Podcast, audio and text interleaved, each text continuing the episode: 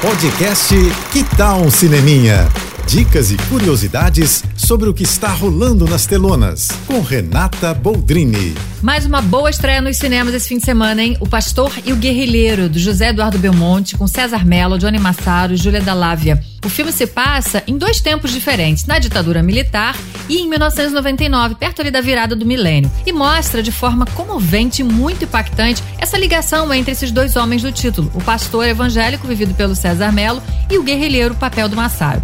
A história tem ali a brutalidade da ditadura como espinha dorsal, mas mostra um viés diferente também, focado na relação desses dois homens de campos ideológicos aparentemente opostos que se conhecem na cadeia. E em paralelo, a busca de uma jovem pelo passado do pai, que acaba de morrer e ela descobre que foi um torturador durante a ditadura. Não tô dando spoiler não, tá? Isso tá no trailer inclusive. Agora, olha, eu vou falar para vocês, chama muito a atenção o trabalho espetacular do César Mello e do Johnny Massaro. Que atuações, gente. Tá aí, mais um filme com temática muito relevante e que merece ser visto, hein? É isso. E se quiser mais dicas ou falar comigo, me segue no Instagram, arroba Renata Boldrini. Tô indo, mas eu volto.